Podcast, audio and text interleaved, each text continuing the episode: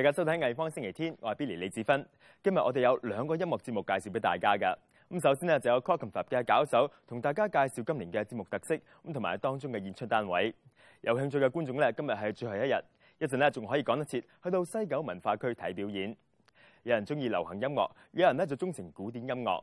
喺第二節，我哋邀請到大提琴家李瑞儀同鋼琴家李嘉玲上嚟我哋嘅錄影廠咧，同大家講下即將舉行嘅樂兒國際音樂節。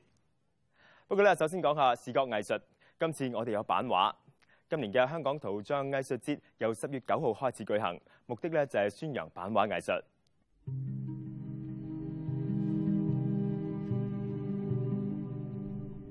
由香港版畫工作室主辦嘅香港圖像藝術節，今年節目包括五個主要展覽、大師班同埋其他教育活動。目前響香港文化博物馆举行嘅协同版画创作系列展览，展出两间国际著名嘅版画机构嘅作品。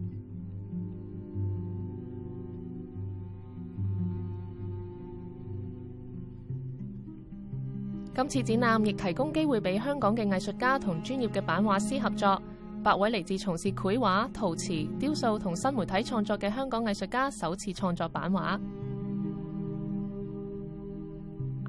咁有啲你會見得翻誒誒個藝術家本來個原貌，例如以李慧嫻嚟講，佢嗰啲肥婆，咁佢用水印墨刻做出嚟。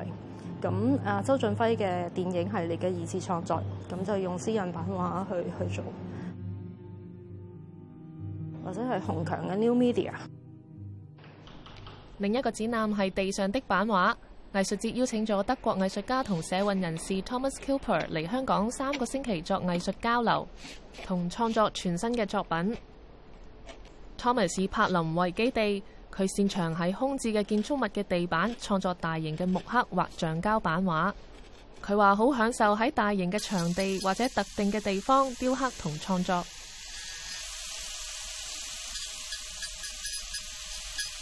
I guess it has to do with problems in my youth, uh, feeling weak. My brother was always stronger. I don't know. I mean, this is one aspect I reflect on. And the physicality is important. And somehow the concept to exhaust yourself in, within the work uh, applies to me. It's somehow a crazy but wonderful feeling. And the notion to use the architecture sort of uh, reference point probably has to do as well with my relation to my father, who was architect. So I'm the one somehow, in a way, attacking the architecture. So means as well maybe being in a conflict uh, or in sort of a dispute or uh, argument with my father. So transformed into a sublime artwork for me, I wanted to go a step further or in another direction, not only to intervene in this architecture in a formalistic way, um, but very much telling a story, narrative.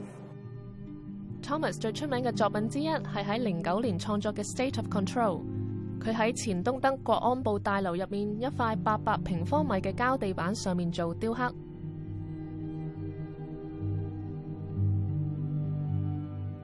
From the starting point, my plan was to draw attention not only to the Stasi itself as a complex of repression and suppression of uh, the society, but uh, to draw more attention to a broader uh, thematic uh, or to open the view that uh, repression and state repression was not invented by GDR, of course, especially in German history, we have bad records of state repression and state killing, like uh, with the Nazi regime.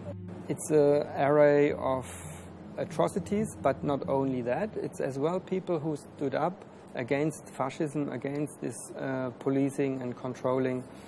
So I wanted to balance it. 柏林围墙倒下二十年后， 公眾終於首次可以進入國安部大樓欣賞展覽。Thomas 嘅作品經常掛喺空置建築物嘅外牆，俾公眾欣賞。喺七十至八十年代，當時德國分為東西德嘅時候，Thomas 已經積極參與社會運動。佢嘅藝術作品經常以社會同政治議題為中心。佢喺香港嘅創作亦一樣。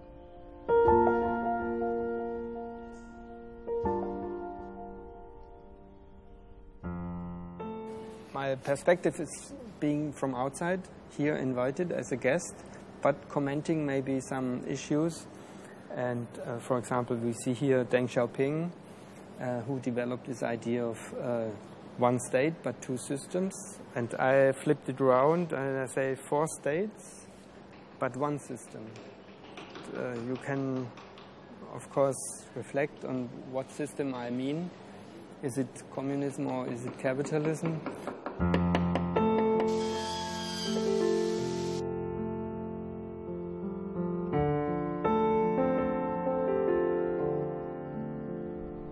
地攝影藝術家馮浩然嘅展覽《曝光捉影》，靈感都係嚟自牛棚周圍嘅環境。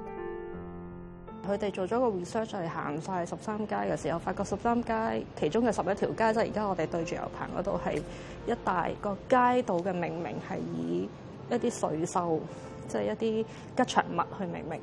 咁於是佢哋就諗起用呢個吉祥物。咁而呢度出邊全部都係車房。誒、我知道有一日佢哋就係去每間車房借唔要嘅工具啊、誒、零件啊咁樣樣，再砌翻嗰十一隻水手出嚟。當嗰啲嘢唔見咗嘅時候，大家就突然發覺，哇！嗰啲嘢好嘢嚟嘅，即係我諗都係一個保存我哋嗰、個、呃、文化，即係唔單止係藝術。如果我哋放遠啲去睇嘅時候，其實呢個係我哋個生活文化嘅一部分。香港圖像藝術節好多活動咧已經陸續結束啦。不過觀眾而家仲可以去到香港文化博物館欣賞協同版畫創作系列展覽，展期咧去到十二月尾。咁睇完版畫咧，我哋帶大家去睇下油畫。畫家石田徹也喺零五年三十一歲嘅時候，不幸被火車撞死。佢嘅作品主要描繪日本嘅身份認同，咁例如日本喺現今世界嘅角色、社會同埋學術結構，日本人民點樣面對當代社會同埋科技嘅轉變。喺高古轩目前举行紧石田彻也嘅个人作品展里边，我哋睇到佢所指嘅问题，其实唔单止牵涉日本人，咁其实都影响紧我哋所有人。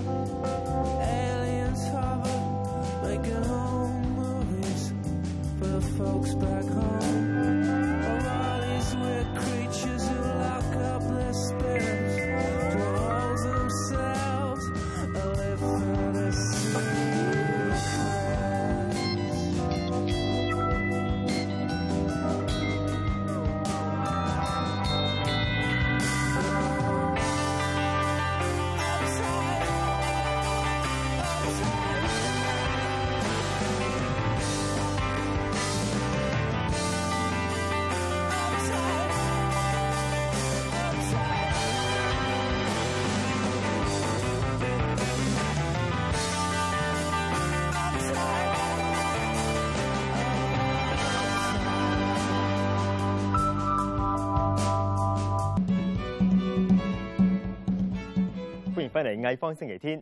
西九文化區由星期五去到今日，正舉行緊二零一三年 c o c o n f l a p 音樂藝術節。音樂發燒友當然唔會錯過嚟自世界各地流行樂隊嘅演出啦。我哋趁住呢一個機會，同主辦單位嘅負責人傾過。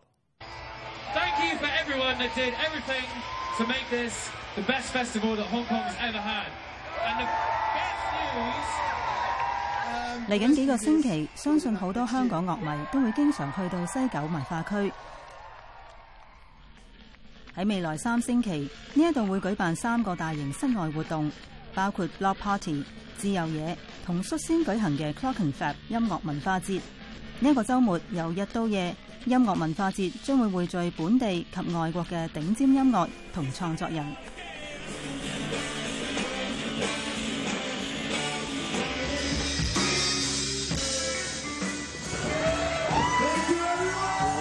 We're slowly, incrementally growing uh, Clockenflap. Um, so that's always been our strategy: is to take a, a baby, really very much a, a, baby steps approach to, to growing the festival. Um, so that each year we add a little bit more and experiment and try and see what works. I think we've always had a very kind of shared vision about what we want Clockenflap to be. It's always taken on a, you know, the point of view that whatever we do at what, whatever size we do it at, we just want it to be the best that we can we can do at that time. So, although it's, it's definitely scaled up, it's it's something that we've always wanted it to do, but grow very organically and sustainably. It's about the idea of discovery. A festival is about discovery and experience. You, you want people to turn the corner and find something that they didn't expect. So when they walk through the door, they're expecting to go to a music festival, and then they find that there's a dinosaur enclosure and that there's a film tent, and they go into the film tent just because it's there, and they're like, oh, what's this? And they go in and they sit there for 15, 20 minutes and watch some amazing films, and then they've had an experience. So this year we have the cabaret tent. Um, which is going to be curated by the guys from um, Mustache. It's always been some, an extra element that we wanted to add in terms of performance. It's one of those things that we encourage people to check out the bands that they've yet heard of and kind of fall in love with something new. Um, because that, that, that is really the true festival. That's the advantage of festivals. Every single artist has been handpicked uh, for very specific reasons. We have Franz Ferdinand, uh, Chic featuring Nile Rodgers, uh, Black Rebel Motorcycle Club, Metric, Tegan and Sara, Fortet, uh, Modeselektor, Efterklang, Hanggai, Sui Jian, Omar Souleyman, Ostra, Gem, Ellen Louis, Daft Pink, Nina Nesbitt, 1975. 1975. On one side, we want to showcase Hong Kong at its creative best you know, present the best artists that we can, new artists, influential artists, um, to really represent Hong Kong and what's happening here. But on the other side, we also want to um, bring in as much quality international talent as we can. And that also works on many levels, both in terms of bringing people in to inspire and um, show what they're doing to the local community, but also show the internationals what Hong Kong has to offer we have this incredible view behind us, right? Yes, that is iconic. Um, and, and, obviously, living here, we kind of we, we, ignore it to a certain degree. It's just part of our lives.